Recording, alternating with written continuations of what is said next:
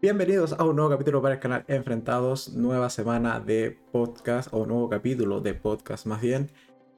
El día de hoy eh, seguimos con esta suerte de especiales de Halloween o especiales de eh, que he denominado en el canal como Semanas del Terror y el día de hoy nos toca en particular la Semana del Terror 4 en donde básicamente lo que vamos a estar comentando también eh, dado que fue decisión del público que estuvo en el podcast anterior, es básicamente la saga de So o de El Juego del Miedo.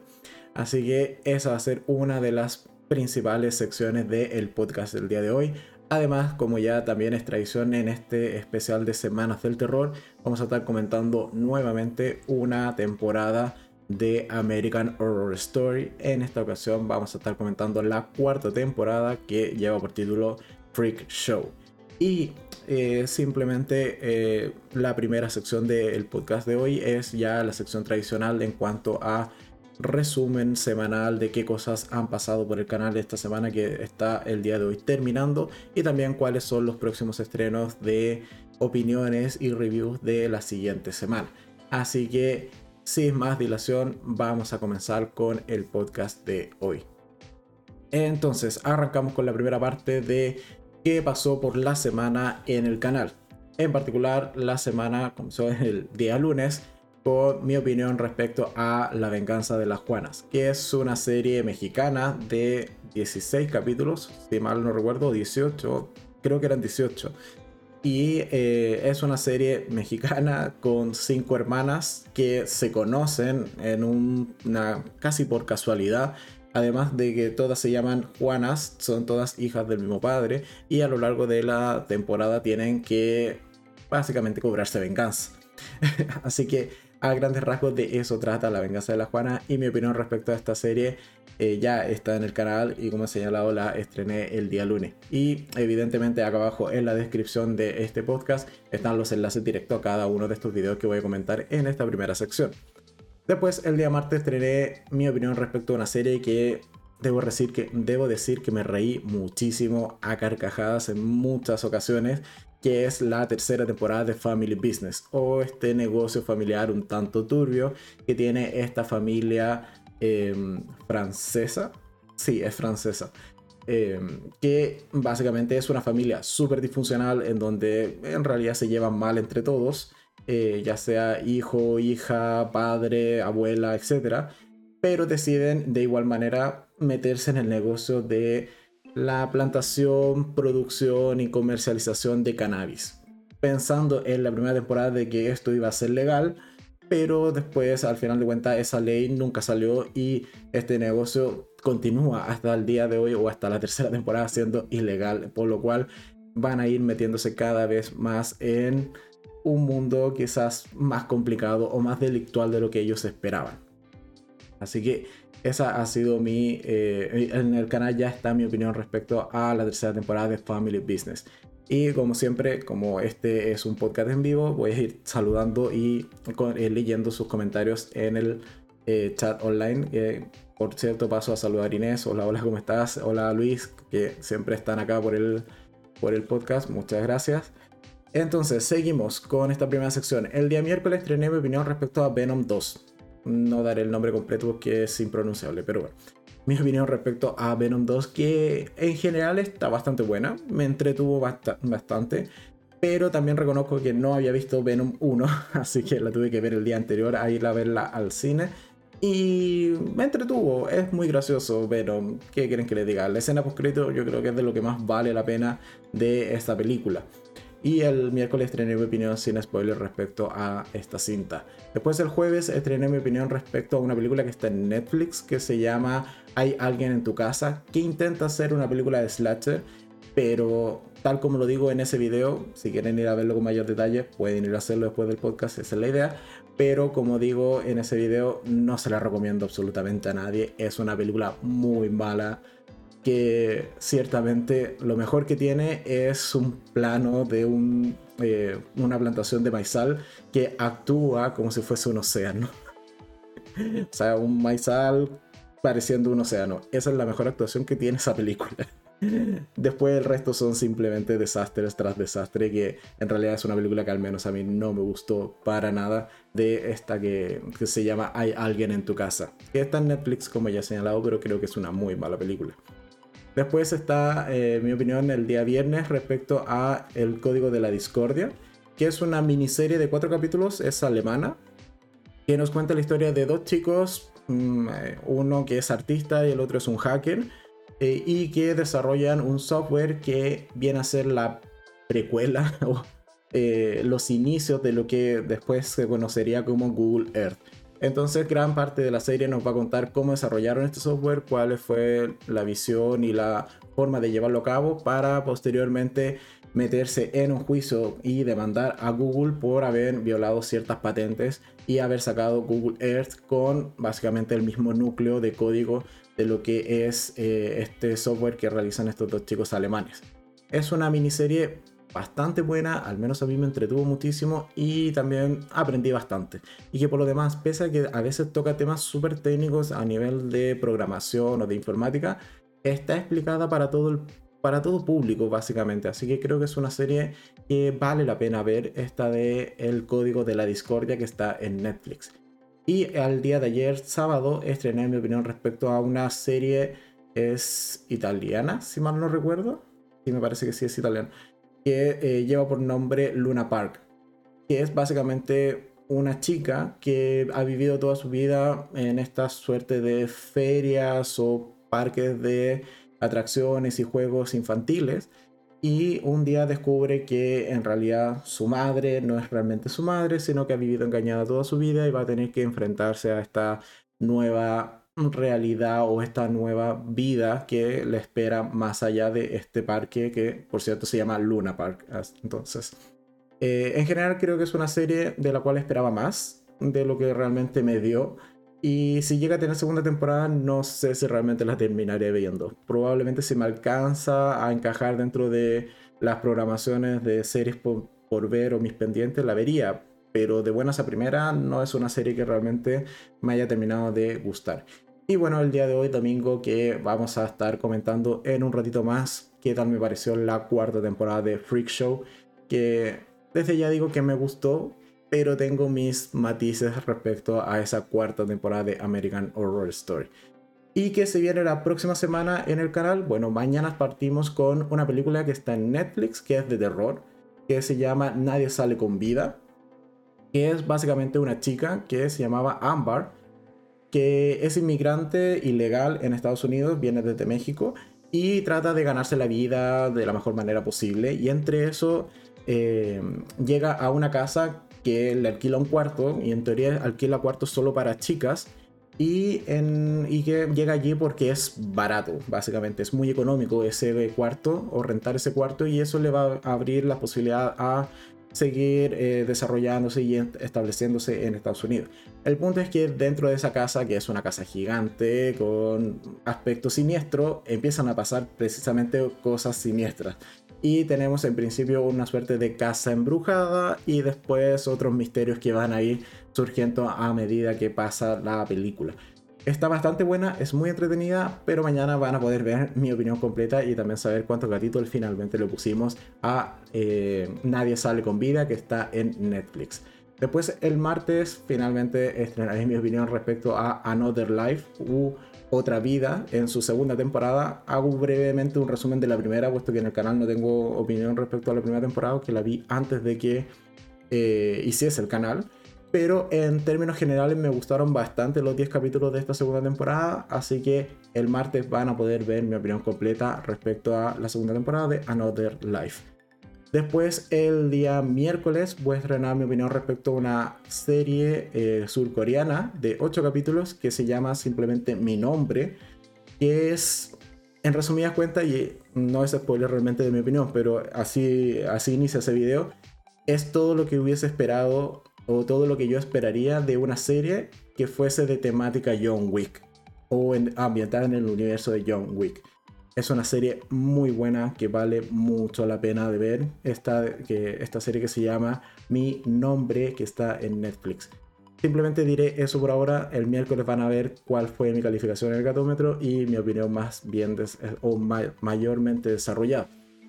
Después, el día jueves, voy a estrenar mi opinión respecto a una película que está en Netflix, que es de temática de guerra, que se llama La Batalla Olvidada. Es una eh, cinta que está ambientada en 1944, eh, en la Segunda Guerra Mundial, y básicamente trata de una batalla que se tiene que librar para poder posteriormente liberar a Holanda de eh, los nazis. Y es una película que está bastante bien, es súper cruenta y está súper bien desarrollado toda esta secuencia y todos estos planos del conflicto bélico en sí. Y creo que vale bastante la pena de ver. Así que si por si no les había saltado en el radar, podrían checar o echarle una mirada a La Batalla Olvidada que se estrenó recientemente en Netflix. Y después el día viernes voy a estrenar mi opinión respecto a una película que está en Amazon Prime. Aquí nos cambiamos brevemente de plataforma. Nos vamos a Amazon Prime para opinar respecto a Aves del Paraíso, que es una película en torno a temática de ballet y de un concurso dentro de una escuela de ballet que tiene bastantes elementos psicológicos y de desarrollo de personajes, sobre todo de las dos protagonistas que son dos chicas con bastantes problemas y bastantes traumas y que en principio no se llevan bien, pero después van a formar una relación un tanto complicada. Así que el viernes va a estar mi opinión en el canal ya de esta película que se llama Aves del Paraíso, que está en Amazon Prime y como he señalado es de temática de escuela de ballet. Y después el sábado, que si todo sale bien, debiese ser un enfrentado, debemos tener en este caso un directo por la tercera temporada de You. Al momento que estoy haciendo este podcast solo he visto los dos primeros capítulos. Por favor no me hagan spoilers si ya la vieron, sobre todo en el chat. Pero eh, debo decir que me está encantando realmente esta tercera temporada. Sigo amando a Love, me encanta su locura, me encantan sus arrebatos. Y bueno, el día sábado comentaremos eh, en teoría y si todo sale bien en un directo eh, la tercera temporada de You. Y después que, por cierto, You ya fue renovada por una cuarta temporada, así que más feliz imposible respecto a esta serie. Y ahora sí, el día domingo cerraríamos la semana eh, comentando en principio la quinta temporada de American Horror Story que se llama Hotel. Y básicamente eso por el lado de las series, pero además en esta ocasión no va a haber votación para la temática de la próxima semana, sino que como ya nos acercamos a la noche de brujas, principalmente el podcast de la siguiente semana, que sería Semana del Terror 5, vamos a estar hablando precisamente de brujas y de las películas de brujas, yo creo de las más famosas o de las que al menos son más conocidas o son más Vox Populi si se quiere. Por un lado vamos a hablar del proyecto de la bruja de Blair y por otro lado la bruja o The Witch simplemente. Así que esa es la programación para la próxima semana, incluyendo de cuál va a ser la temática del próximo podcast. Hotel, quinta temporada de American Horror Story y el proyecto de la bruja de Blair y también con La bruja, que es esta película que se estrenó hace poquito que es bastante perturbadora, hay que decirlo. Y que por lo demás está protagonizada también por Anya Taylor Joy, así que ya solo por eso vale la pena ver esa película. Así que eso en cuanto a esta primera sección, aunque no me saltaré las breves en cuanto a breves de la semana o noticias cortas y rápidas. Eh, finalmente ya están en Amazon las cuatro películas de Blumhouse en este especial de Halloween, pero ahí hay algunas cositas que comentar al respecto como primer punto. Tenemos que estas cuatro películas eh, probablemente no las vea. ¿Por qué? Porque bueno, de principio, en principio, ¿cuáles son? Y aquí, antes de continuar, debo, y lo siento, lo tengo que hacer, debo criticar Amazon. si yo me voy a Amazon Prime y busco Blumhouse, porque son cuatro películas de esta productora, solo aparecen las, el especial, o al menos a mí me aparecen en el buscador el especial que fue el año pasado, que es Nocturne, eh, el Eye, eh, ¿cuál más? El Black Box y eh, Evil Eyes. Me aparecen solo esas cuatro. No me aparecen las cuatro de este año o las cuatro películas estrenadas este año. Así que nuevamente mi crítica es que el buscador o la plataforma de Amazon Prime es realmente muy mala. Dicho eso, ¿cuáles son estas cuatro películas? Eh, una es eh, Black as Night, que es algo así como negro como la noche. Eh, Bingo Hell, que es como mm, bingo. Bingo se puede traducir como lotería, creo, pero es como bingo infernal. Eh, Madres y la otra es The Manor. Estas cuatro películas son las que serían el especial de terror de Blumhouse en Amazon Prime. El punto es que hice una breve búsqueda de qué tan valoradas están estas películas, a ver si vale la pena. Que cuando tengo mucha cantidad de cintas o series por ver, suelo irme a IMDB, por ejemplo, y ver cuál está en mejor ranking para eh, traer cosas que pueda recomendar y no simplemente traer al canal películas o series por criticar y por destruir cosas. La idea es poder a ustedes, mis espectadores, eh, recomendarles una buena película o una buena serie en alguna categoría o en algún género. Entonces, haciendo este pequeño ejercicio, me veo que, por ejemplo, Black as Night, que es la primera película que he mencionado, cuya descripción es algo así como un adolescente con problemas de autoestima encuentra confianza pasando su verano luchando contra vampiros que se aprovechan de los eh, marginados en Nueva, en Nueva Orleans. Ok, esta película que al final, esa breve descripción se me hace muy, muy similar a esta película que se llamaba algo así como Vampiro vs. el Bronx, que es muy mala, que está en Netflix. Y que, eh, ¿y por qué hago esta comparación? Puesto que a este momento, mientras eh, acabo de ingresar a IMDB y ver su calificación, tiene un 3.9 de 10 en valoración. Entonces, eso no me da confianza realmente para aventarme a ver esta película de una hora y media. La otra que se llama Bingo Hell, eh, que tiene eh, su descripción es algo así en Oak Springs vive un grupo fuerte y obstinado de amigos ancianos. Su líder, Lupita, une a una comunidad como familia, más no saben que su amada sala de bingo está a punto de ser eh, vendida a probablemente sea un demonio. Eh, a ver si lo leo en inglés. bingo está a punto de ser a un poderoso como fuerza del dinero o algo así, pero bueno, ya, whatever. El punto es que esta película también tiene mala calificación, tiene 4.3 de 10. O sea, para mí es casi también un next. Así que, y además la temática de un grupo de ancianos, al parecer, eh, que juegan bingo, un bingo infernal, eh, no me llama mucho la atención. Después sigo con Madres, que es la tercera película de este especial de Halloween de Blumhouse, que dice, esperando su primer hijo, una pareja de origen mexicano-estadounidense se muda a una comunidad agrícola migrante en California en la década del 70, donde síntomas extraños y visiones de ser aterradoras, sí, eh, visiones terroríficas, eh, comienzan como a perjudicar o a atentar contra la familia. Vale, y nuevamente, mala calificación, 4.7 de 10. Ok. De las 4 probablemente me decantaría más por ver Madre, pero mm, lo tengo ahí todavía en duda. Y finalmente The Manor, que es esta cuarta película del especial de Halloween de Blumhouse. Dice, después de sufrir un leve derrame cerebral, Judith eh, se muda a regañadientes a un histórico asilo de ancianos. Ahí se convence de que una fuerza sobrenatural está matando a los residentes. ¿Ok? Esta me llama más la atención. O sea, si tenemos un asilo y con alguna suerte de eh, entidad demoníaca o algo maligno, vale, me puede llamar la atención. Y es además de las cuatro la que mejor calificación tiene, tiene un 5.3 de 10. Así que en resumidas cuentas de este especial de este año de, de Blumhouse en Amazon Prime, probablemente solo veré The Manor y si es que alcanzo madres, pero lo que es Black as Night, evidentemente no la voy a ver, lo siento confío en esta opinión global que hacen respecto a em, calificaciones en IMDB. Me suele, suelo estar bastante de acuerdo con estas calificaciones que tienen IMDB en cuanto a series y películas. Estamos como más o menos en las mismas valoraciones. Entonces, si ya tiene 4 o 3 puntos de algo, mm, sorry, pero es muy probable que yo le termine dando uno o dos gatitos.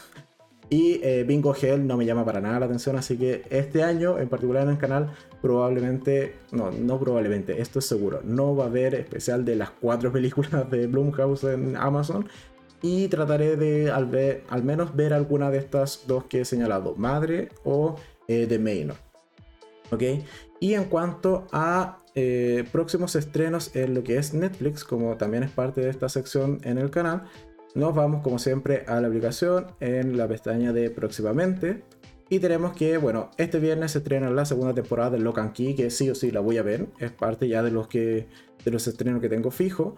Eh, también el 29 de octubre, ya la siguiente semana, se va a estrenar El Ejército de los Ladrones, que como he señalado es esta precuela, más bien como señalaba en el podcast anterior, es esta precuela de El Ejército de los Muertos de Zack Snyder, que también se estrenó recientemente en Netflix.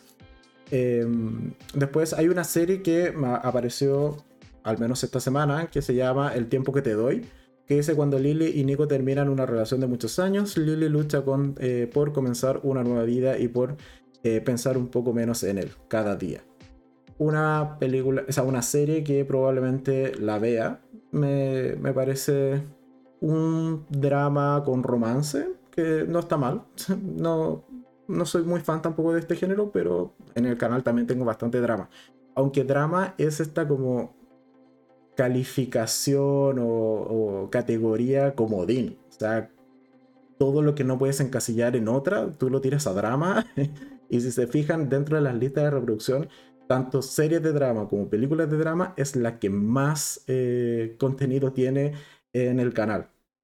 Después tenemos una serie que se estrena el, este mismo jueves, que se llama Insiders, que solo me llama la atención porque la, quien lidera esta serie es, en este caso, Nuaya, que es la eh, Sierra en la Casa de Papel o el, el puto elfo del infierno en Vis a Vis. Y básicamente es una serie de temática, me parece, reality. Porque dice 12 personas piensan que están en una ronda final para participar en un reality. De hecho, lo han estado, eh, los han estado firmando en secreto todo el tiempo con 100 mil euros en juego. Entonces parece tipo serie reality. No sé si la vea, pero me llama la atención por la protagonista.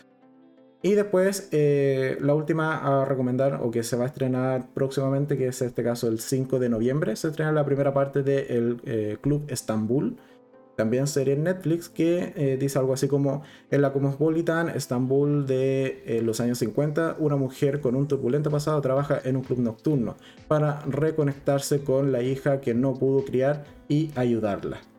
Ok, me parece interesante, al menos es su primera parte, así que sabemos que la historia va a continuar en una segunda. Y ciertamente la veré, ya la dejé ahí agendada dentro de la aplicación para que me avise cuando se estrene este 5 de noviembre Club Estambul. Y habiendo dicho esto, ahora sí ya hemos finalizado la primera parte del podcast del el día de hoy. ¿Qué dice en los comentarios? Dice eh, Inés, ahora al 100 conectadas, se fueron mis visitas. Las echaste para escuchar el podcast. Muy bien, así corresponde. Ese es el espíritu que manejamos acá en este canal. El podcast es prioridad. Pero vale. Tomaré un poco de agua antes de continuar ya con la segunda parte del podcast de hoy, que es básicamente entrar en materia de estas semanas 4 eh, del terror. Y vamos a partir con la franquicia de So, o también conocida como el juego del miedo. Déjenme que me mueva esto para acá. Vale, entonces, esta franquicia eh, es una franquicia eh, de suspenso y gore distribuida por Lion Gates que cuenta actualmente con nueve películas. La última se estrenó el 14 de mayo del 2021. Aquí, evidentemente, en esta descripción que estoy leyendo, que es fuente confiable, evidentemente es Wikipedia. Pero eh, evidentemente aquí están haciendo mención a Spiral, que sí tiene video en el canal, puesto que la vi hace relativamente poco. Y debo decir que a mí no me gustó realmente esa película. Creo que no tiene eh, realmente el mismo nivel de la franquicia. Eso, aun cuando sabemos que el nivel fue decayendo película tras película. Eso lo tenemos claro. No es algo discutible dentro del podcast de hoy. Pero tiene muchos problemas, sobre todo con las pruebas que tiene eh, esa, esa película en particular. Así que yo no la considero realmente parte de la franquicia. Es un spin-off, pero no es parte del eje principal de la, de la franquicia. ¿Ok? Y eh, dice, la saga comenzó eh, como, eh, con un corto en el 2003 dirigido por el director australiano James Wan y escrito por Late Wannell, al que sucedería después, posteriormente, la primera película estrenada en el 2004. ¿Vale? Y después de eso tuvimos varias secuelas, entre esas Soul 2, 3, 4, 5 y 6, Soul 3D, que es la 8, o sea, perdón, es la 7, y Jigsaw, que es la última entrega de esta franquicia. Vale, entonces, ¿de qué trata la trama principal de esta saga bastante larga y extensa de películas? Dice algo así como, la trama de la saga gira en torno a John Kramer, John Kramer, eh, también conocido como Jigsaw, eh, presentando de manera breve, eh, presentado de manera breve en Saw y más detalladamente en Saw 2 quien, eh, más que matar a sus víctimas, las atrapa en situaciones que él denomina juegos o pruebas para comprobar su voluntad de vivir eh, o la voluntad de vivir de sus víctimas a través de todo tipo de torturas físicas y psicológicas. La saga se caracteriza, entre otras cosas, por tener infinidad de flashbacks, algunos de ellos tan inmediatos que casi parecen momentos paralelos, los cuales simbolizan un puzzle, el concepto principal de la saga. En general, es una saga que yo me he visto varias veces, más de eh, una vez por película, por lo menos. Eh, hola Karen, ¿cómo estás? Bienvenida al, podcast de hoy. Eh, es una saga que hemos señalado que al menos a mí me gusta. También hay que reconocer de que pese a ser una franquicia de gore y que uno termina viéndola ya, no sé, la película 5, 6, 7 y 8 probablemente, uno la ve por, hay que reconocerlo, ver gente morir de manera brutal. Y quien no quiera reconocer eso está mintiendo. Porque si te dices como no, es que es por la trama, la trama es ver gente muriendo de manera brutal. Acepto las cuatro primeras, quizás. Pero de ahí ya la historia eh, es, solo ver gore por ver gore. Y yo reconozco que es un gore que llega a mi límite. Después de eso, hay películas evidentemente mucho más grotescas que yo no tolero y ya me, empiezo a sentir mal, el dolor de estómago no lo soporto, me dan ganas de no seguirla viendo y la paso mal. Así que para mí mi nivel de core tolerable es la franquicia de So. Eh, ¿Qué dice Karen? Eh, Súper fan de esa, eh, de esa saga de películas, me encantan las trampas y el gore. A mí igual, disfruto verla, aun cuando no tenga mayor sentido, sobre todo por ejemplo Spiral no tiene ningún sentido esa película, pero la vi por las pruebas. Y es precisamente por eso es que no me gustó. Ya no, eh, no es una película a la que le hubiese exigido eh, que tuviese una gran trama, un gran desarrollo, que esté súper conectada a la franquicia principal. No, yo sabía que no iba a ser eso. Pero sí quería que fuesen buenas pruebas. Y eso es lo que me falló finalmente Spiral. Que no tiene buenas pruebas porque ciertamente son tramposas, en mi opinión. Y si eh, no han visto mi review, eh, lo dejaré después cuando termine el podcast acá abajo en la descripción, mi el enlace al video donde comento esa película con mayor detalle. Puesto que no lo tenía preparado y no lo dejé, pero terminando el directo, ahí agrego el, el enlace Spiral por si quieren ir a verlo. Pero en general creo que es una buena franquicia, como he señalado, sus primeros cuatro capítulos o cuatro películas. ¿Por qué? Porque bueno, en la primera veíamos esta este clásico, esta eh, mítica prueba del baño, donde hay dos individuos, creo que uno era un fotógrafo y el otro era un médico, si mal no recuerdo, que están encadenados eh, del pie y en medio tienen a un muerto. Entonces básicamente van eh, contándonos sus historias, por qué han llegado allí, cuáles son las cosas que hacían, cuáles cosas son las que tienen que cambiar en su vida y para eso están metidos en esta prueba. Y el, gran, la gran revelación del final de esta película es que siempre el muerto que vemos en medio de, esta, de este baño es John Kramer y es básicamente eh, el que está ejecutando toda esta prueba y quien realmente los metió allí. Y también tenemos quizás una de las pruebas menos brutales, puesto que es básicamente cortarse el pie. Sí, sí, ya, ok, es brutal cortárselo con una sierra y probablemente duela. No sé, digo yo. Pero eh, después, viendo el resto de pruebas que vamos a ver en toda la franquicia, cortarse el pie parece de lo menos grave. Eso también hay que reconocerlo. Y eh, en general, como, como he señalado, no es una película que tenga eh, un gran, o una, una franquicia de películas que no tengan una gran trama en general. Tenemos a este personaje que es John Kramer, que eh, la pasó mal por eh, porque muere su hijo, o no, muere su esposa, algo así, o muere su esposa embarazada, algo así le pasaba, que era como un hecho traumático. Y desde allí que él decide, mira, en vez de eh, ir a psicólogo, ir a terapia, superar su duelo, superar sus dolores. No, él decide vengarse de manera súper ingeniosa, súper brutal, es generando todas estas pruebas de tortura para toda la gente que de una u otra manera le han hecho daño y también un poco quiere hacer un bien a la comunidad tratando de cambiarles la vida. ¿Qué dice Karen? Eh, yo me las he visto demasiadas veces. Mi favorita es la 3, por la escena de la operación de cráneo. Es que por eso, a mí de hecho me gusta mucho la 3 y la 4 en conjunto, porque eh, transcurren en, al mismo tiempo. Y es algo que creo que quedó bien hecho. Y después de eso ya, bueno, como he señalado, la franquicia para mí empieza a decaer. Puesto que de ahí hacia adelante John Kramer está muerto. si no mal recuerdo, muere en la 4 o muere en esta operación de la 3.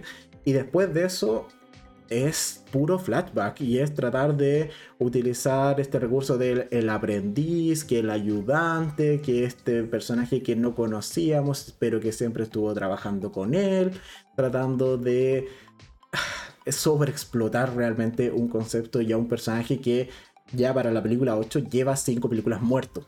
Entonces, en general creo que ese es uno de los pequeños detalles o pequeños fallos que va teniendo y haciendo que la franquicia vaya decayendo con el pasar de, los, eh, de las películas. Eh, hola, hola Ángel, pero al menos llegaste. Dice, hola, hola, casi no llego, al menos has llegado al podcast de hoy. Y estamos recién comenzando la segunda sección, así que no hay problema con eso. Y eh, para seguir comentando esta franquicia, he traído un top, si se quiere, de lo que para mí son cinco muertes emblemáticas o cinco pruebas emblemáticas. Hay muchas, sí, son probablemente más de 30, pero yo he elegido cinco de las que por un lado más me recuerdo o me, mayor recuerdo tengo, por otro lado las que quizás más me impactaron y también estuve mirando un par de tops que hay en internet y hay muchos de las mejores pruebas de la franquicia de So. Así que comenzando con esto, eh, con este ranking o mini ranking más bien, eh, primero mencionar una de las pruebas que para mí de las más estresantes, de las que más tú la, de las que más yo al menos personalmente veo la prueba y siento el dolor físico de el personaje que está viviendo esta prueba, que es el agujero de jeringas eh, que sufre o que es sometida Amanda en Soul 2 o en la segunda juego del miedo. Que es este agujero, un hoyo de más o menos cuánto será, no sé, eh, un metro de radio por lo menos y un par de metros de profundidad, en donde está lleno de jeringas o eh, inyecciones utilizadas.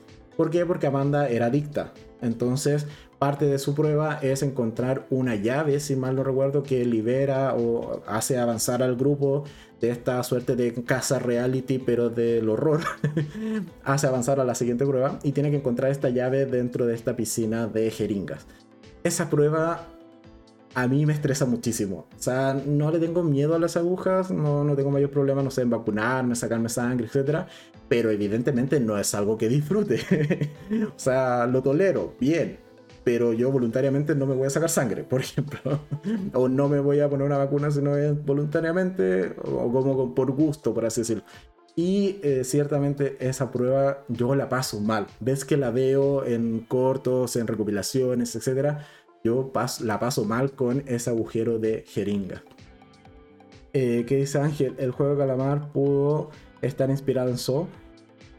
Creo haberlo escuchado o que tenía unas como similitudes, o quizás simplemente lo escuché en la prensa eh, establecida que lo comparaban, pero eh, es que, a ver, si tienes una serie o una película que se basa en juegos en donde las personas tienen que eh, esa, jugarlo obligadamente para salvar su vida y eso les va a causar alguna suerte de dolor físico o con consecuencias de muerte, sí o sí se puede relacionar a So porque ese es el corazón de toda la franquicia de So.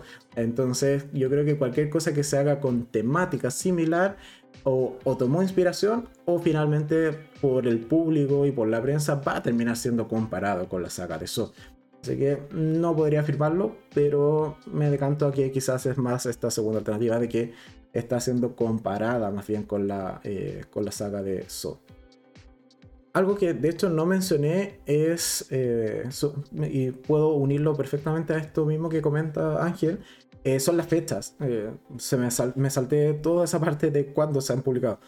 So se estrenó en el 2004, bueno, eso lo, ya lo leíamos en el resumen. Después en el 2005 viene la segunda, 2006 la tercera, 2007 la cuarta, 2008 la quinta, 2009 la sexta, eh, 3D es del 2010 y desde ahí nos saltamos hasta el 2017 cuando hicieron Jigsaw y después en el 2021 cuando hicieron Spiral.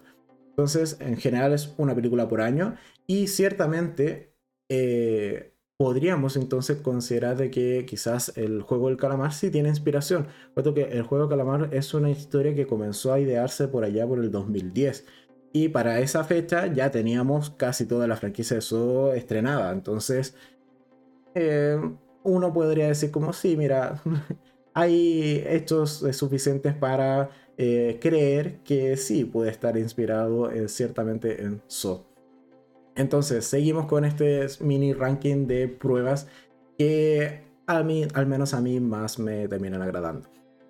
la segunda a mencionar sería, en este caso, eh, la trampa en el mausoleo, que, o el juego que se, desarrolla en un mausoleo que es en Soul 5, que es básicamente donde tenemos a dos tipos encadenados en una máquina que lo que hace es que cada cierto tiempo va a ir recogiendo las cadenas y acercándolos. Y por un lado, uno de estos individuos está cegado porque tiene cosidos los ojos, o los párpados más bien, y el otro está eh, enmudecido porque también tiene eh, cosidos de cierta manera los labios. Entonces tienen que tratar de colaborar, puesto que las llaves que abren sus, sus candados de las cadenas que los aprisionan desde el, cuello están justo en el cuello del otro individuo. Y claro, si tenemos a uno que no puede comunicarse o no puede hablar y otro que no puede ver y que simplemente se va a sentir atacado, es una prueba muy, muy tensa la que tenemos eh, si no me equivoco, es el inicio incluso de la película 5. Vamos a leer los comentarios, dice Inés. Eh, cuando veía estas películas es a ver qué me toca soportar ahora. Porque al menos yo sufría con los, eh, sufría con los personajes y pensaba, ¿seré capaz de ver la siguiente? Era un sufrimiento. es que sí, o sea, hay personajes que tú terminas empatizando con ellos, aun cuando si somos estrictos, mira, John Kramer tenía su motivo. No son los mejores del mundo, evidentemente. Podría, como he señalado, haber ido a terapia, haber contratado a un buen psicólogo. Sí, pero que sus pruebas estaban justificadas, no, no voy a decir que estaban justificadas, pero él al menos la justificaba dentro de su locura. Así que eh, tampoco es que estas víctimas fuesen blancas palomas, aunque algunas hicieron cosas atroces y otras quizás no tanto. Algunos son un par de faltas nomás. Entonces ahí está un poco el, cómo equilibrar si lo metemos o no a uno de estos juegos o le perdonamos la vida y eh, no, no, le, no lo sometemos a, esta, este sufrimiento. ¿Qué más dice Ángel? Eh, yo no pude soportar eh, una película completa de eso, pero sí me encantan sus parodias.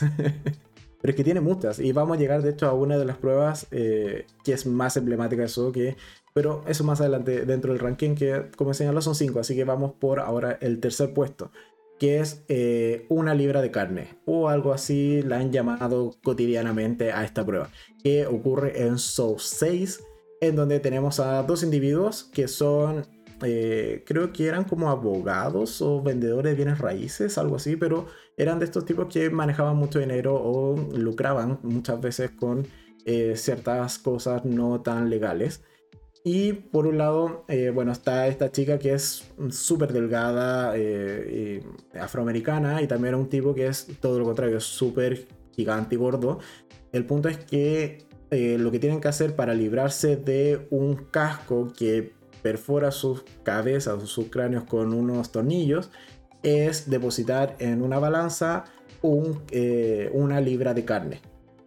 Entonces para eso tienen un cuchillo o varios cuchillos en donde empiezan a cortarse una rebanadita por aquí, una rebanadita por allá. La chica eh, afroamericana en algún punto termina cortándose un brazo, pero no lo hacen a tiempo y ambos terminan muriendo en esa prueba. Eh, que ciertamente creo que es una prueba un tanto eh, eh, que estaba en desventaja esta chica, porque como he señalado, era muy delgada. Entonces, si no se cortaba un brazo o una pierna, ella no sobreviviría. Mientras que el tipo gordo vemos cómo se filetea el abdomen un par de ocasiones y casi que también logra la misma cantidad de peso en cuanto a carne a depositar en esta balanza.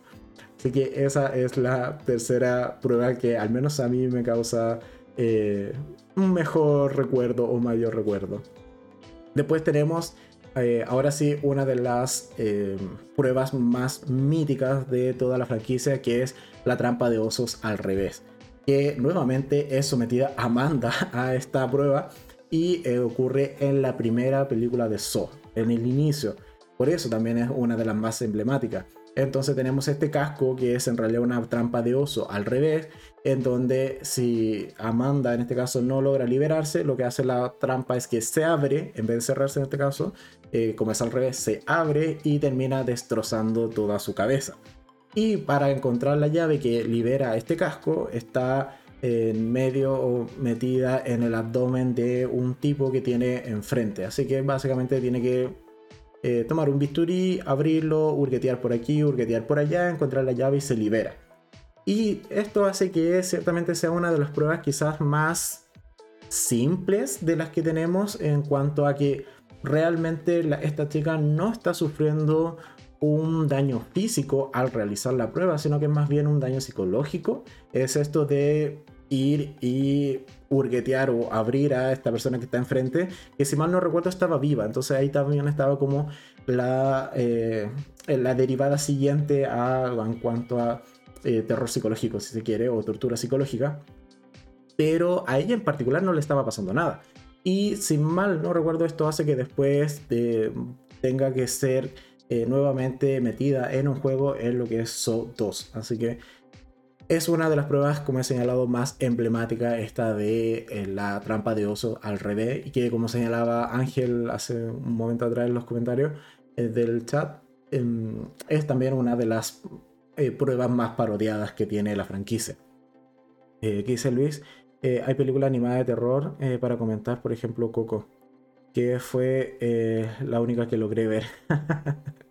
Películas de terror de, animación, sí, vamos a estar comentando. Es parte de quizás los próximos podcasts de terror. Así que no diré más para no hacer más spoilers, pero por allí va la idea en los próximos eh, podcasts. Entonces, y finalmente la última prueba a comentar de las que en todos los rankings que busqué siempre estaba allí presente, incluso en muchos rankings estaba en primer lugar y por eso también preferí traerla, aun cuando yo en particular no la recordaba tanto, que se llama La trampa de ángeles, que eh, ocurre en Soul 3 y es básicamente una chica que está encadenada y como en una suerte de maquinaria bastante grande en donde además su, tiene una suerte de mecanismo, una, una suerte como de garras que están incrustadas en sus costillas y que para liberarse evidentemente va a tener que encontrar una llave. El punto particular es que esa llave está justo frente a sus ojos en un frasquito con un líquido amarillo. El detalle o el punto en contra es que ese líquido amarillo es ácido. Entonces, evidentemente, si quiere liberarse de morir con todo el tórax abierto, tiene que meter la mano a un vaso con ácido o un frasco con ácido y que no es pequeño, no es que son la puntita de los dedos, es casi el antebrazo completo. Entonces, es una de las pruebas que, como he señalado, mucha gente considera como de las mejores, de las más brutales, de las más eh, que, mayor tortura genera y que también mayor sufrimiento genera para la víctima en esta ocasión. Y por eso hay, es ahí por mencionar, como he señalado, hay muchísimas pruebas más. Eh, la de los, no sé, los cubos de hielo, las paredes que se cierran, la ruleta de, escopetas, etcétera, etcétera, etcétera. Eh, ¿Qué más dicen los comentarios? Hay otra saga de terror antigua, pero creo que es un clásico, que son las profecías. Sí, de hecho me lo comentaste la semana, sí, las podríamos incluir y eh, yo no las he visto. Así que por ahora, dado el acotado tiempo que tengo para ver, que casi de hecho esta semana no llego con, con Freak Show, por ahora no me aventaré a ver nuevas franquicias probablemente de películas o series. Más adelante sí, además el canal va a seguir, esperemos, eh, mucho tiempo más, así que quizás en el especial de Halloween del próximo año podríamos incluir esas películas. Eh, ¿Qué más dice Ángel? Eh, lo que sí me gustaría es un cameo de So en Happy Tree Friends. pero no, no, sabría decirte si le hicieron parodia, pero quizás, quizás le hicieron parodia en Happy Tree Friends. Era muy buena serie animada. Yo me la pasaba bien viendo aun cuando a mi familia en general no le gustaba, por obvias razones no es realmente una serie para niños, pero yo me entretenía bastante viendo Happy Tree Friends. Eh, y por último, Karen dice: Esa trampa del ácido es muy buena. Sí, es muy buena.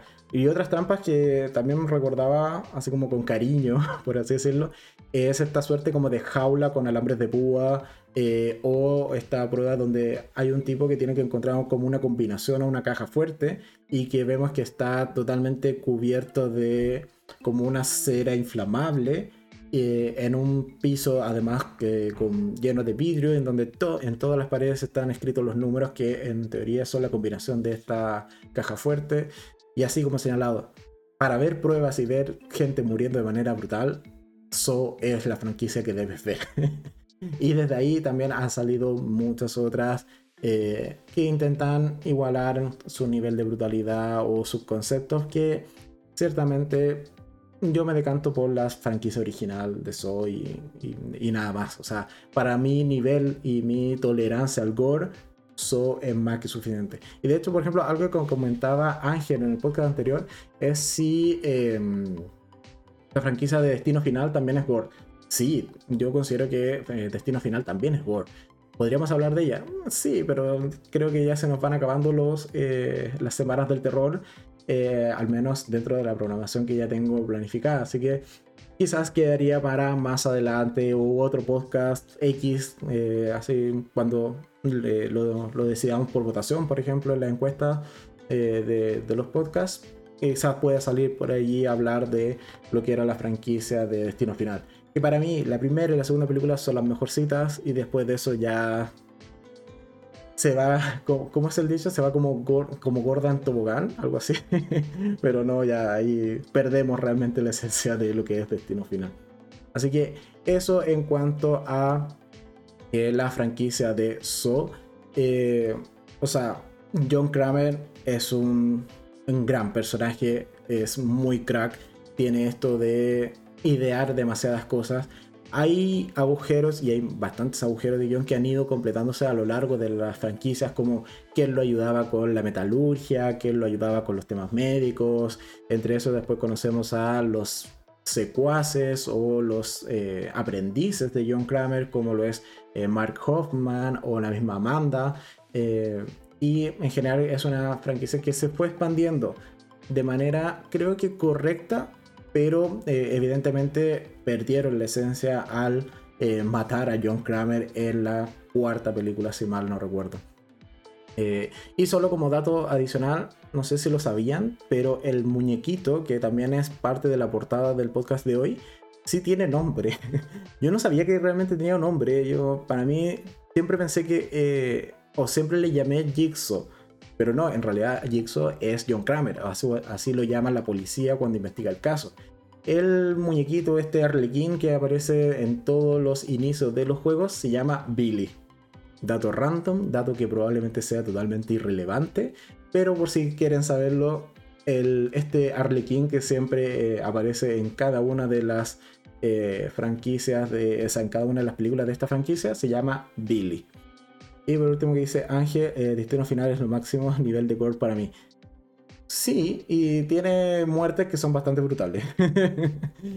Podríamos haberla incluido dentro de las semanas del terror, pero eh, creo que quedará para más adelante u otro podcast, como he señalado, random, que no necesariamente sea de este caso eh, de temática de terror o con este especial de Halloween que estamos haciendo este mes.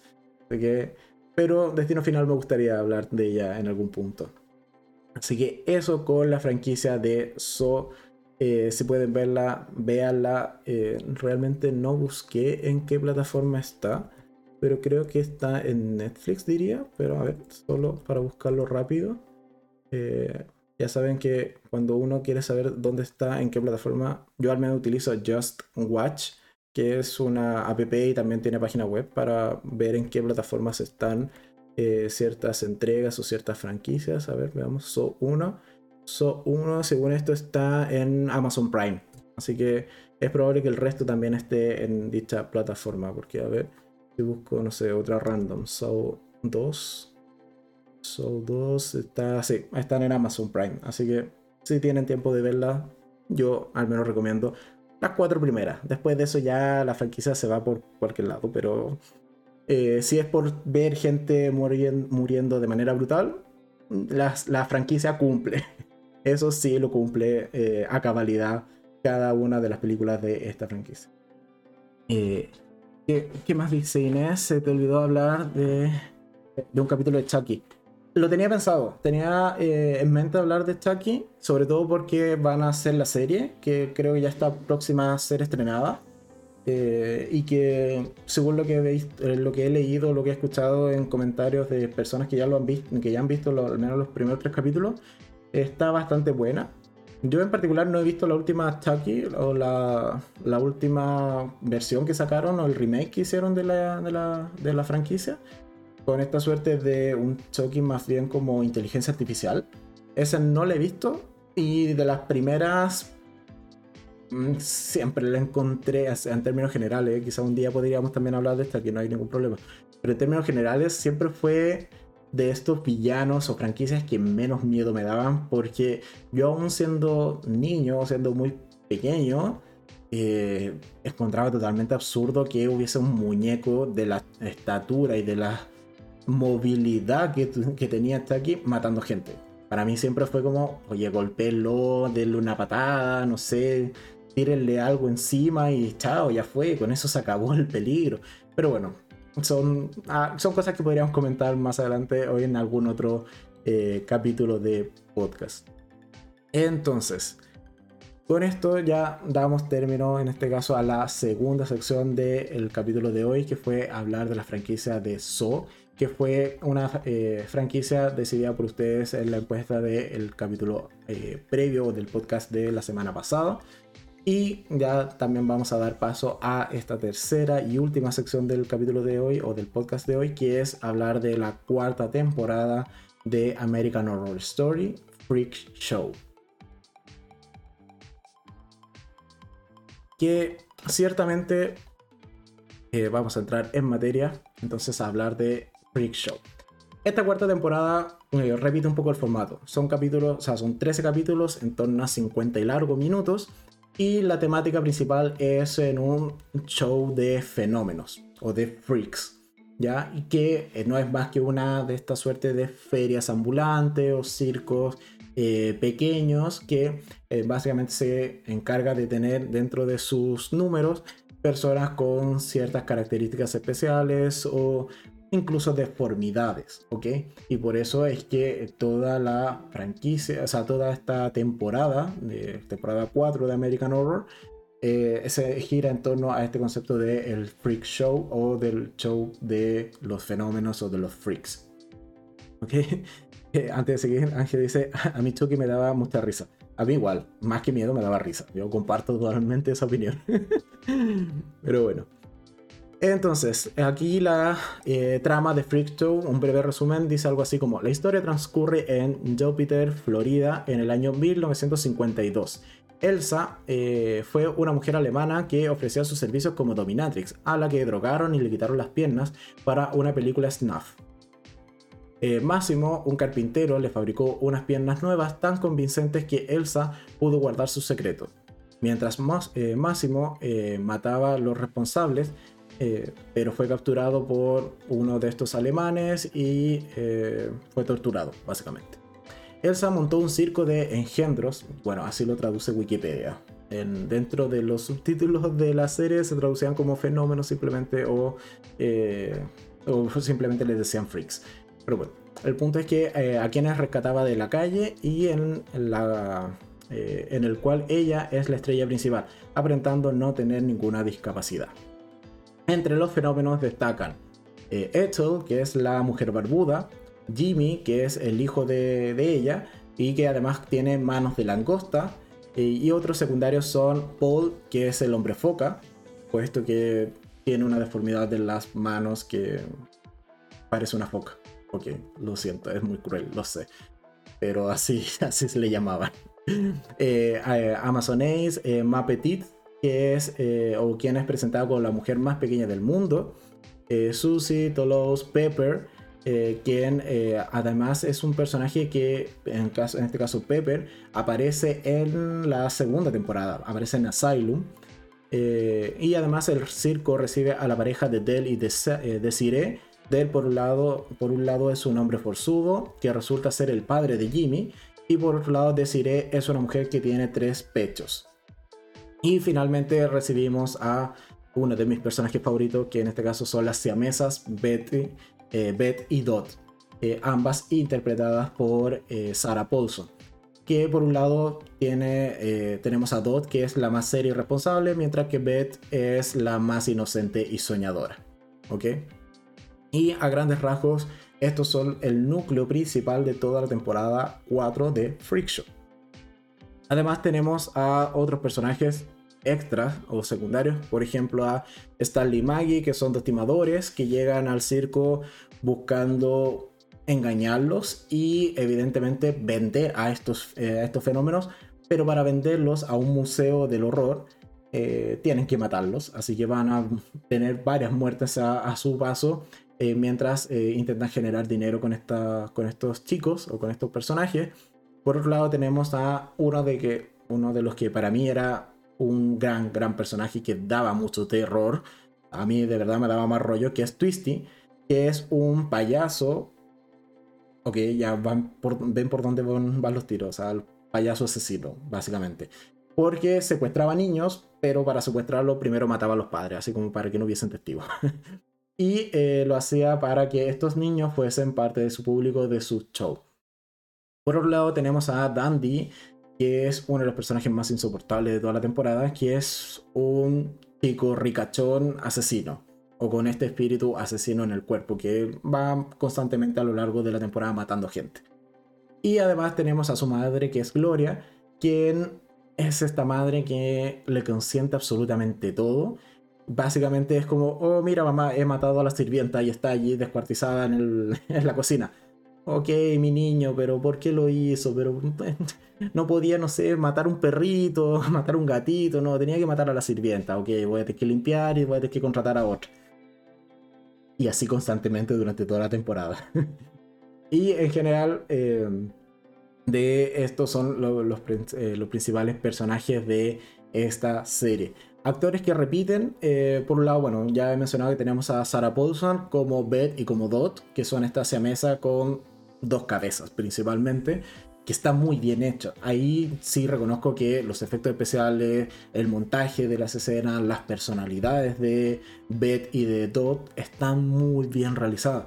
O sea, incluso el tono de voz que, que les coloca Sarah Paulson a ambas chicas es diferente, es característico, casi que llega un punto mientras ves la serie que sin estar viendo, solo con escucharla, ya sabes cuál de las dos está hablando.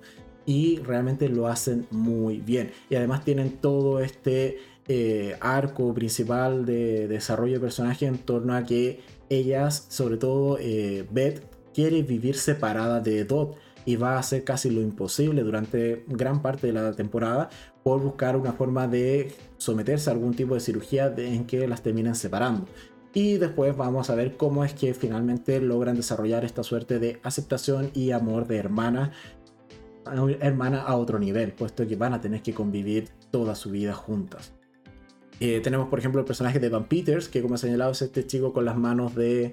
Eh, no, no es cangrejo, se me acaba de la, la palabra. Es... Em, ¿Dónde estaba? ¿Dónde estaba? Manos de langosta. Que no es de mis personajes favoritos. Creo que esperaba bastante más del personaje de Evan Peters. Sí hay algo que venía ya esperando en, tres temporadas que no ocurría y en esta cuarta sí ocurre. Y es que al fin Evan Peters o un personaje de Evan Peters eh, se besa con Sarah Paulson. No sé, era un capricho que tenía en esta serie y en esta cuarta temporada sí ocurre. después esa relación se va por otro lado, pero al menos ocurre. Y yo dije, bien, al fin, al fin esto pasa. Porque son dos personajes que me gustan mucho, o sea, son dos actores que me gustan bastante la química que hay entre ellos. Eh, ¿Qué más? Tenemos, eh, como he señalado, bueno, repite también Emma Roberts en esta, en esta temporada, aunque en esta cuarta ya no se ve tan niña como si se veía en Coven. En Coven se veía muy, muy joven. Acá Emma Roberts ya eh, le han pasado un poco los años o creció más, eh, más de la cuenta, si se quiere. Y es esta chica que es Maggie, Maggie Esmeralda. Es una suerte de vidente, pero falsa. Es una charlatana pero, y es más, de hecho sus diálogos están también estos que eh, si, si te pones a analizarlo, es cualquier diálogo estándar de un vidente, pero vas notando qué cosas son falsas de ese diálogo. Y creo que eso es algo que está muy bien desarrollado en ese personaje. Y después tenemos una serie de eh, desarrollos con el resto de los personajes, sobre todo con el de Evan Peters. Por ahí va a haber algún involucramiento. Y por sobre todo, el final que tiene este personaje de Emma Roberts es magnífico, es una de las joyas que tiene esta temporada cuando dicen ¡Tarán! y vemos que le pasa al personaje de, Emma Roberts. Yo realmente me reí muchísimo, aun cuando es súper grotesco y súper brutal. Pero yo igual me reí con la muerte, o sea, con el, final que tiene el personaje, casi hago el spoiler, con el final que tiene el personaje de Emma Roberts. Eh, ¿Qué dice Karen? Eh, la tercera temporada es de las que menos me ha gustado. Para mí tiene partes muy aburridas. Eh, sí, la tercera, Coven, ¿no es cierto? No nos confundimos, porque si es así, claro, estoy, eh, estoy contigo. Concuerdo que Coven tiene, tiene subtramas que van a ningún lado y hay partes que son realmente aburridas. Y que dice, a mí me costó mucho terminar de ver esta temporada. Ahora asumo que estás hablando de Freak. Y sí, a mí Freak me costó más que Coven, me costó más que Asylum, evidentemente, y mucho más que, eh, que Murder House. Así que también lo comparto. Y eh, solo por mencionar, bueno, el personaje, como ya he señalado, esa otra actriz que repite en este caso es eh, Jessica Lang, que es en este caso la protagonista, que es Elsa, que es la que dirige todo este show. Y solo por mencionar que es también una de las temporadas en donde entramos como a este American Horror eh, Story verso. Sería como algo así. ¿Por qué? Porque es, eh, una, en esta temporada hay una conexión directa con Asylum. Uno de los personajes de este freak show, que es, em, en este caso, se me acaba de ir el nombre. ¿Dónde está? Es eh, Dottie, no, es Pepper, perdón. Eh, Pepper, en algún punto, en creo que es como el capítulo 9, cuando nos cuentan su flashback y su historia, y también cuál va a ser el desenlace de este personaje, vemos que termina en algún punto siendo llevado a Asylum, ¿ok? Y eh, es ahí cuando vemos cómo es que llega a, este, a esta institución y en particular lo recibe eh, Lily Rive en, nuevamente interpretando su personaje de la hermana Mary Eunice. ¿ok? Entonces, en ese punto yo flipé, dije, bien, bien, yeah, sí, esta serie está conectada. No de manera tan tan directa, puesto que, bueno, por un lado vamos a tener a Jessica Lang haciendo Elsa y claro, en paralelo no vemos que realmente eh, esté teniendo la vida de desenfreno que era previa a convertirse en esta monja que vemos después en Asylum.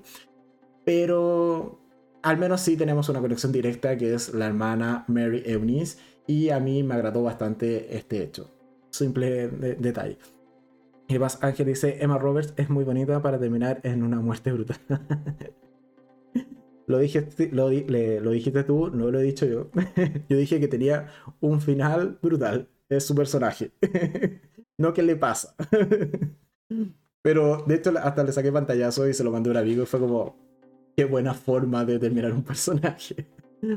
A ver, otras cosas que comentar respecto a esta temporada. Eh, esto, el personaje de Twisty. A ver, los primeros cuatro capítulos tenemos a este payaso asesino que secuestra niños y que mata a adultos de manera bastante brutal y sobre todo a sus padres. Es un payaso que da muy mal rollo, o sea, tú lo ves y yo salgo corriendo, o sea, ni me lo pienso. Yo no me acerco a pedirle un dulce ni un globito, no, yo corro. Yo veo a ese payaso en la calle y corro.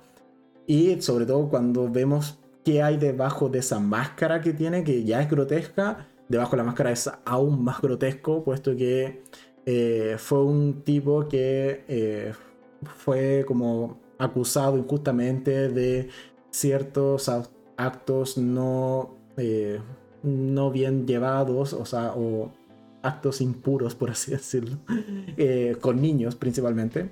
No lo diré porque todavía sigo, o YouTube todavía me tiene censurado el video anterior en cuanto a la monetización por una palabra que mencioné. Así que trataré de ser más soft con mis palabras respecto a este podcast. Entonces tenemos a este payaso que lo pasa mal porque lo acusan injustamente y decide suicidarse. El punto es que el suicidio no le sale bien y termina destrozando su quijada. En vez de morir con el escopetazo que se da, simplemente destruye su quijada y es por eso que usa esta máscara. Entonces cuando se la saca realmente es espeluznante Twisty. El punto principal que no me gustó de esta temporada es que Twisty, y sorry aquí si hay spoiler, pero muere. y muere no solo de manera absurda, que creo que no debió haber muerto, aun cuando era el capítulo donde contaban su historia y era como un poco el cierre de su arco de redención. No, no tendría que haber muerto. Era un gran personaje, era un gran villano, daba mucho miedo y que muera en el capítulo 4 o sea, me dejó. Me dejó helado. y me dejó bastante frío de, ok, entonces cuál va a ser el villano el resto de los 13 capítulos. Y básicamente el villano termina siendo eh, Dandy, que es como he señalado este chico adinerado que también es psicópata y que en algún punto incluso llega a cruzarse con Twisty y también mata gente junto con él. Pero Dandy no da la talla. Dandy realmente no es realmente un villano de peso dentro de la temporada. Pese a su locura, pese a que efectivamente sí mata a mucha gente. Pero para mí no era realmente el villano principal o el villano que se merecía esta serie, siendo que ya teníamos a Twisty, que fue señalado daba mucho, mucho miedo. Dandy, por lo demás, interpretado por Finn eh, Whitrock, que eh, es el mismo actor que hace del hermano de Ratchet eh, o de Sarah Paulson en Ratchet. Así que desde allí un poco ya se empiezan como a ver esta tendencia a, utilizar los mismos actores por parte de, em, de Alan Murphy. ¿okay? Entonces, en términos generales, ¿fue una temporada que me gustó o en realidad no me gustó tanto? Me decanto más por no me gustó tanto. Creo que Tino es una temporada que sí hay que reconocerle que a nivel de producción, a nivel visual, a nivel del desarrollo de las historias de los personajes, es brutalísima. Cada uno de los personajes principales de esta, de esta serie o de esta temporada, e incluso los personajes secundarios, tienen su momento de brillar, de brillar. Tienen su momento de que te encariñes con ellos. Sobre todo el personaje de Sarah, de Sarah Paulson o los de eh, Jessica Lang, incluso de, el de Emma Roberts, que en algún punto termina siendo antagonista de la historia o Evan Peters, etc. Sí, te encariñas con los personajes, pero algo que me, eh, me causaba principal molestia de esta eh, cuarta temporada es que no hubiese un eje central. ¿Por qué? Porque si me pongo a analizar la temporada en su global, no ocurre absolutamente nada principal. O sea, está bien. Se supone que en este caso el, arco principal debiese ser qué ocurre con esta carpa o este, esta suerte de circo o esta suerte de feria. Ya, que es el freak show. Ok, perfecto. Pero en realidad el freak show son la composición de sus elementos, es decir, la composición del resto de los personajes. Y que cada uno de ellos, de ellos tuviese una historia secundaria o una historia propia que no estuviese realmente conectada a la historia principal, no me hacía que eh, sintiese que la temporada avanzara. Puesto que muchas veces sentí en Freak Show que eran capítulos eh, unipersonaje o que solo te iban a contar la historia del pasado, el presente y quizás el futuro, si es que moría el alguno de los personajes que ya íbamos conociendo, pero no teníamos un eje principal. No había, por ejemplo, eh, como en eh, incluso es algo que me pasa, por ejemplo, como con Asylum, pero eh, no, no es lo mismo eh, a, la historia de Coven, por ejemplo, en donde tenemos toda la, la suerte, o sea, toda la historia principal de la Suprema, y que después de toda esta organización cazadora de brujas, vale, entonces ahí ya tenemos como un arco principal. en, la, en Murder House teníamos toda esta suerte de trama en torno a la casa y a los asesinatos de la casa. En Asylum pasaba un poco lo mismo, tenía, aun cuando también siento que tiene más similitudes con Freak Show que con Murder House, pero en Asylum teníamos todo lo que ocurría dentro de este gran asilo y eh, en particular lo que pasaba sobre todo con la hermana eh, Marie Eunice, que era el gran villano, puesto que era esta monja poseída por un demonio. Y teníamos el resto de, de subvillanos como el doctor, eh, que era nazi, el, el, otro, el psicólogo, etc.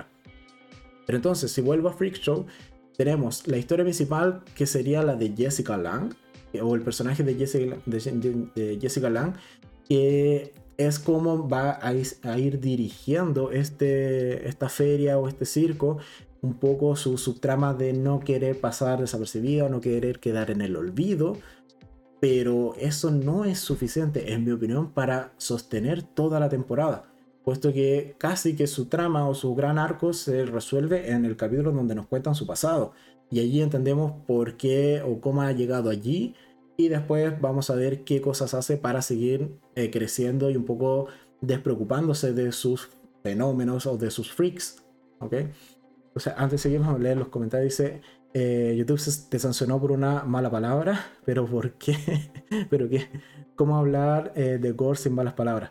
Es que no fue en particular gore, y evidentemente no voy a repetir la palabra porque me va a volver a a limitar la, la monetización de este video, pero fue una palabra que tenía relación con ciertos actos eh, impuros, como lo dije delante, que se realizan con muertos.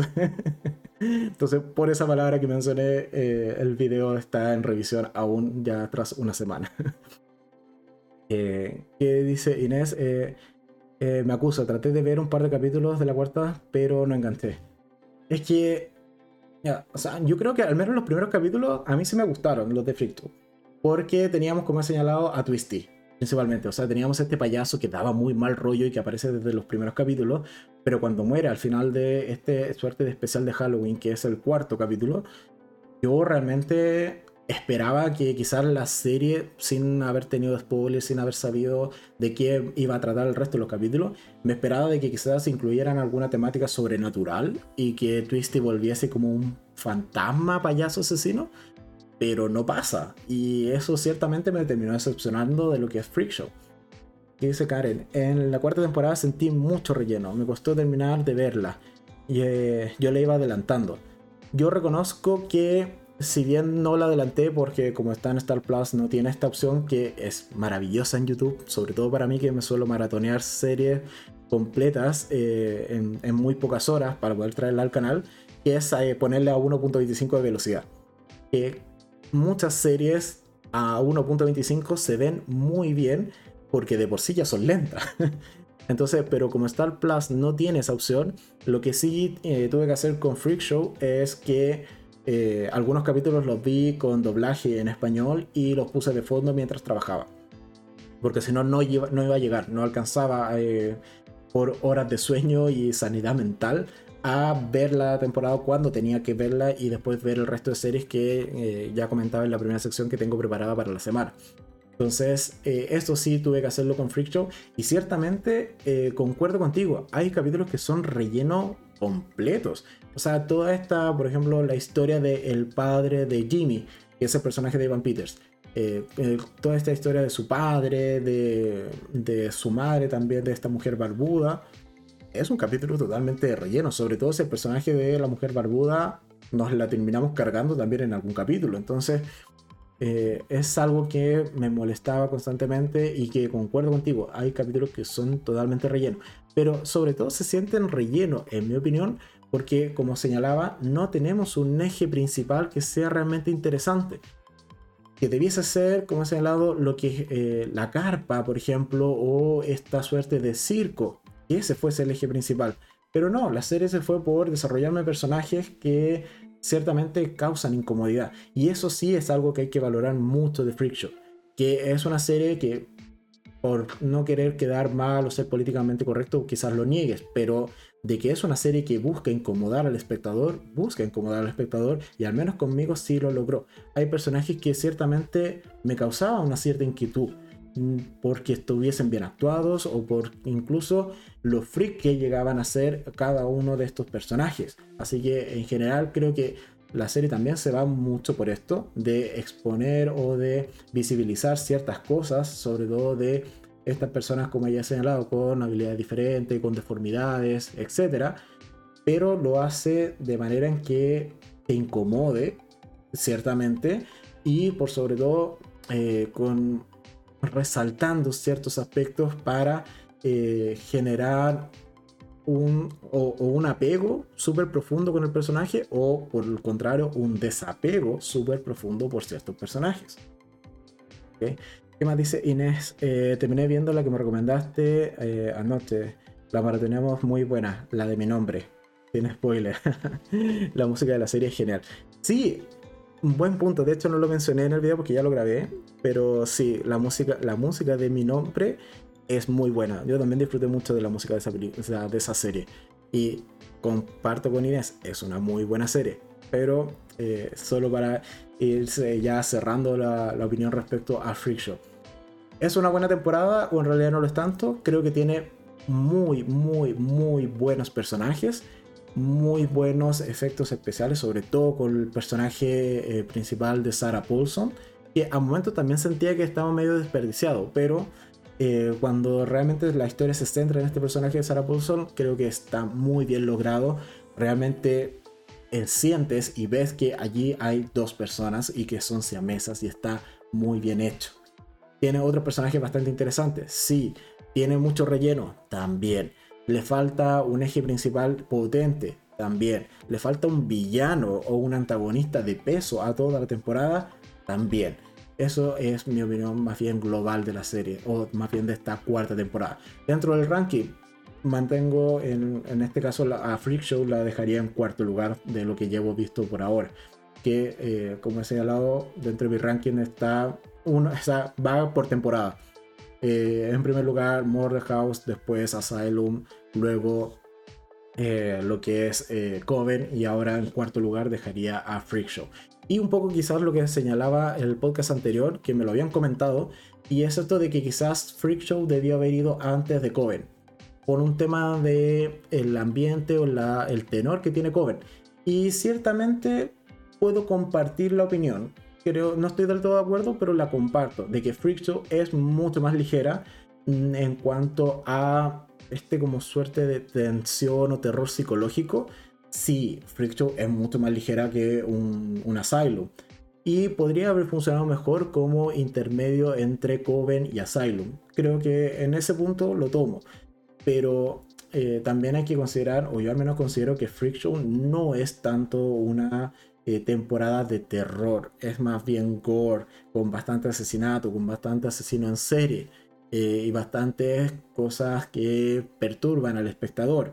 Sí, pero de terror no, al menos eh, como lo comentábamos en el podcast anterior, si se quiere, de qué considerábamos eh, algo, o una película o una serie de terror. Si tenía que involucrar eh, elementos sobrenaturales, aquí en particular en Freak hay un solo elemento sobrenatural que es casi una... Es un capítulo especial, es casi una comedia, iba a decir, pero no.